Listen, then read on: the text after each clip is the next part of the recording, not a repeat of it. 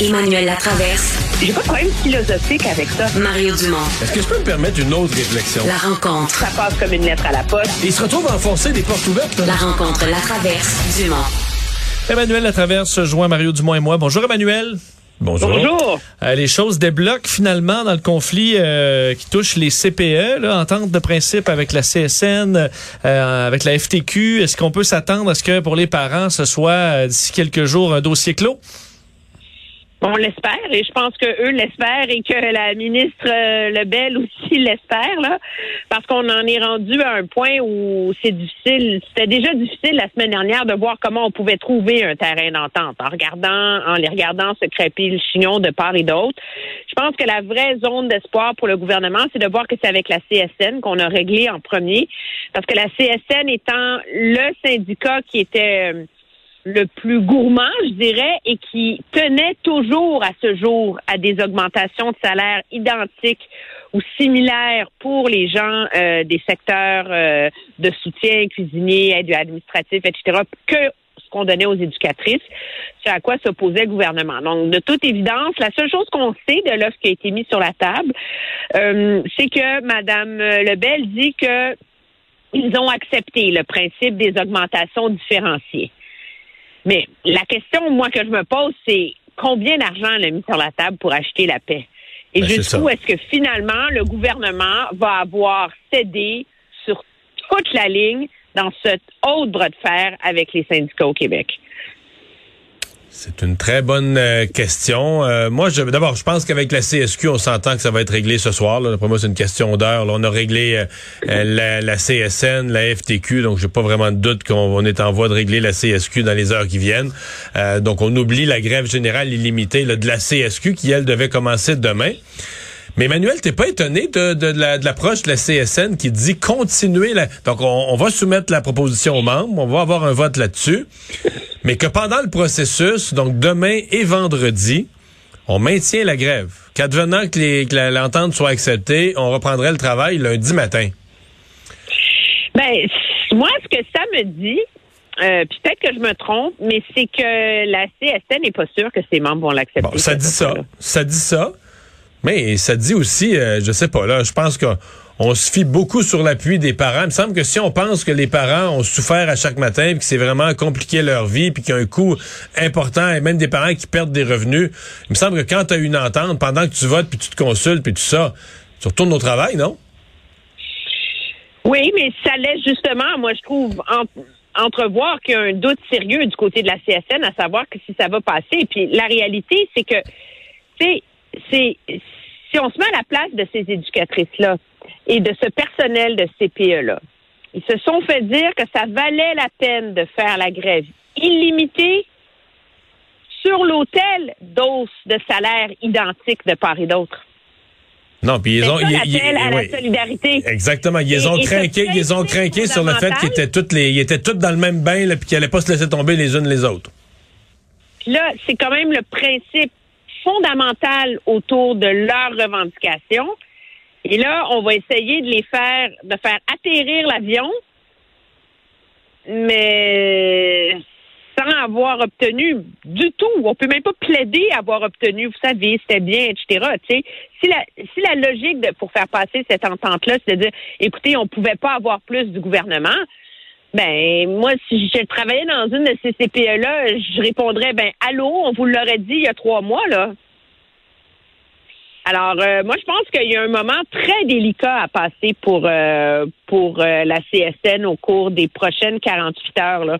Et c'est ce qui me fait dire que je suis pas si certaine que ça que ça va passer comme une lettre à la poste. Que ça pourrait être battu. Là. On vient de le vivre. On vient de le vivre à la SAQ. On vient exactement de vivre ça avec les employés d'entrepôt de la SAQ, l'exécutif syndical. avec les infirmières l'an dernier aussi. C'est vrai. La première entente de principe euh, que Nancy Bédard avait signée avait été rejetée par euh, par euh, par ses membres. Ceci étant dit, c'est son fait un peu là, de projection. Si vraiment le gouvernement réussit à s'entendre ce soir avec la CSQ, OK? et que Mme Grenon est capable de convaincre ses membres de pas sortir demain, puis d'entériner l'entente, fait que là, tu as une entente avec la CSQ, tu as une entente avec la FTQ. Là, le gouvernement, il a tous les moyens qu'il veut pour euh, imposer une loi spéciale. il est allé au bout. Là. Il dit, regardez, là, il y a un seul ensemble de conditions salariales pour tout le monde, là, puis bonsoir la police. Mais, pourquoi, aller, pourquoi aller en, loi spéciale? Pourquoi pas les laisser en grève? Parce que là, tu fais souffrir les parents pour rien. Là, à un moment donné, je veux dire, c'est un... Mais non, les parents les appuient. non, mais Mario, sérieusement. Mais c'est ça comme moi, on m'a dit ça. moi, je, moi, je suis un gars de bonne foi, là, on m'a expliqué ça, on m'a dit ça. Les parents les appuient à 52% et les appuient généralement. Fais un sondage sur si les parents appuient une grève générale illimitée pour que la cuisinière ait la même augmentation de salaire que l'éducatrice. Moi, je te mets ma main au feu que ça va baisser. Puis moi, quand on me dit, regardez à la télé, les parents appuient les éducatrices, moi, j'aimerais ça voir un parent aller se pointer là, devant la porte de la garderie quand il vient de laisser la prunelle de ses yeux, puis aller dire à la télé, moi, je trouve que hmm. les éducatrices, c'est charrie, là. Mmh, pas sûr. Ah, ben moi, c'est parce que je suis une personne de bonne foi. Là. Moi, je me suis fait dire ça. J'ai, les syndicats me disent qu'on a l'appui des parents. Moi, je les crois sur parole. Bon. Ben oui, c'est Parlons de l'Assemblée nationale, euh, Mario et Emmanuel. Euh, bon, à la période des questions, ça revient. L'opposition lâche pas le morceau sur la première vague, la gestion à CHSLD, demander une enquête publique. Même Dominique Anglade, qui euh, il va pas de même ordre. Je vais vous faire entendre un extrait d'ailleurs là où elle parle carrément de d'abattoir. L'INSPQ était au courant. Des courriels ont été envoyés pendant le mois de mars, mais encore une fois, le premier ministre nous dit que lui, dans son entourage, il n'entendait pas ces messages-là. Est-ce que le premier ministre, qui était le chef de la cellule de crise, était le seul à ne pas être au courant qu'on allait à l'abattoir dans nos CHSLD? Comment ça a des accusations assez, euh, assez raides envers le gouvernement? Moi, plus j'entends ça, moins j'en veux une enquête publique. Si le but d'une enquête publique, c'est de rejouer à un film où on fait défiler du monde pour, pour avoir un, pour régler des comptes, là. on a comme un perp là, tu sais, là, comme euh, le violeur, là, tu sais, qui passe menotté devant les caméras avant d'être accusé, là. Ça ne sert absolument à rien. Si le but d'une enquête, c'est d'aller au fond des choses et de comprendre comment ça se fait que les messages qui se sont rendus, on le sait maintenant, jusqu'à la sous-ministre des aînés, jusqu'au sous-ministre responsable de l'approvisionnement, jusqu'au bureau de la ministre. Pourquoi? Il était où le problème? Ça, je suis d'accord. Mais je trouve que l'opposition, en essayant trop de marquer des points partisans, finit par décrédibiliser sa demande d'une enquête publique. Mais est-ce qu'au fond, euh, le jupon qui dépasse, c'est pas que l'opposition veut pas vraiment une enquête publique. Pense, pas en obtenir une. Puis ce que l'opposition veut, c'est de laisser une forte trace dans cette session parlementaire que ce gouvernement euh, a commis des erreurs, que sa gestion de la pandémie est pas aussi. C'est quand il voit des sondages que 70% des gens, je sais pas combien, sont d'accord avec la gestion de la pandémie et satisfaits. Ben l'opposition se dit là, on a une clé pour faire baisser ça, pour créer de l'insatisfaction, pour que les gens soient et, et ça marche jusqu'à un certain point. L'opposition laisse une trace. C'est juste que tu on avait cette discussion là ce matin ensemble à LCN. Quand l'opposition franchit le seuil de dire ben François Legault savait là qu'il allait arriver ça aux personnes âgées puis il a rien fait ah oui. Je suis pas sûr que la population croit ça, là, que, que le premier ministre aurait été averti. Je pense que la population accepte avec euh, quand même déception et tristesse l'explication que on s'est trompé. On a mis tout l'accent sur les hôpitaux. On voulait soigner le monde dans des, urgences ou des, soins intensifs ou dans des hôpitaux qui, qui allaient accueillir des patients. On a sous-estimé le danger des CHSLD. Puis euh, nos CHSLD étaient déjà des institutions fort mal en point, donc il est arrivé la catastrophe. Moi, je pense que ça, ce que je viens de résumer, c'est pas loin de la, vérité. là. C'est pas mal ça qui est arrivé.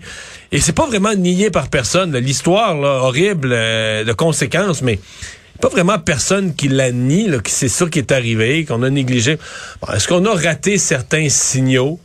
Peut-être, euh, peut-être, peut-être, peut-être. Est-ce que ça mérite une... Est-ce qu'une enquête publique va nous en apprendre suffisamment et être suffisamment... avoir des recommandations, mettons, qui arriveraient en 2000, fin 2024, début 2025, qui ont suffisamment de nouvelles matières qu'on dit ça vaut la peine, ça vaut l'investissement?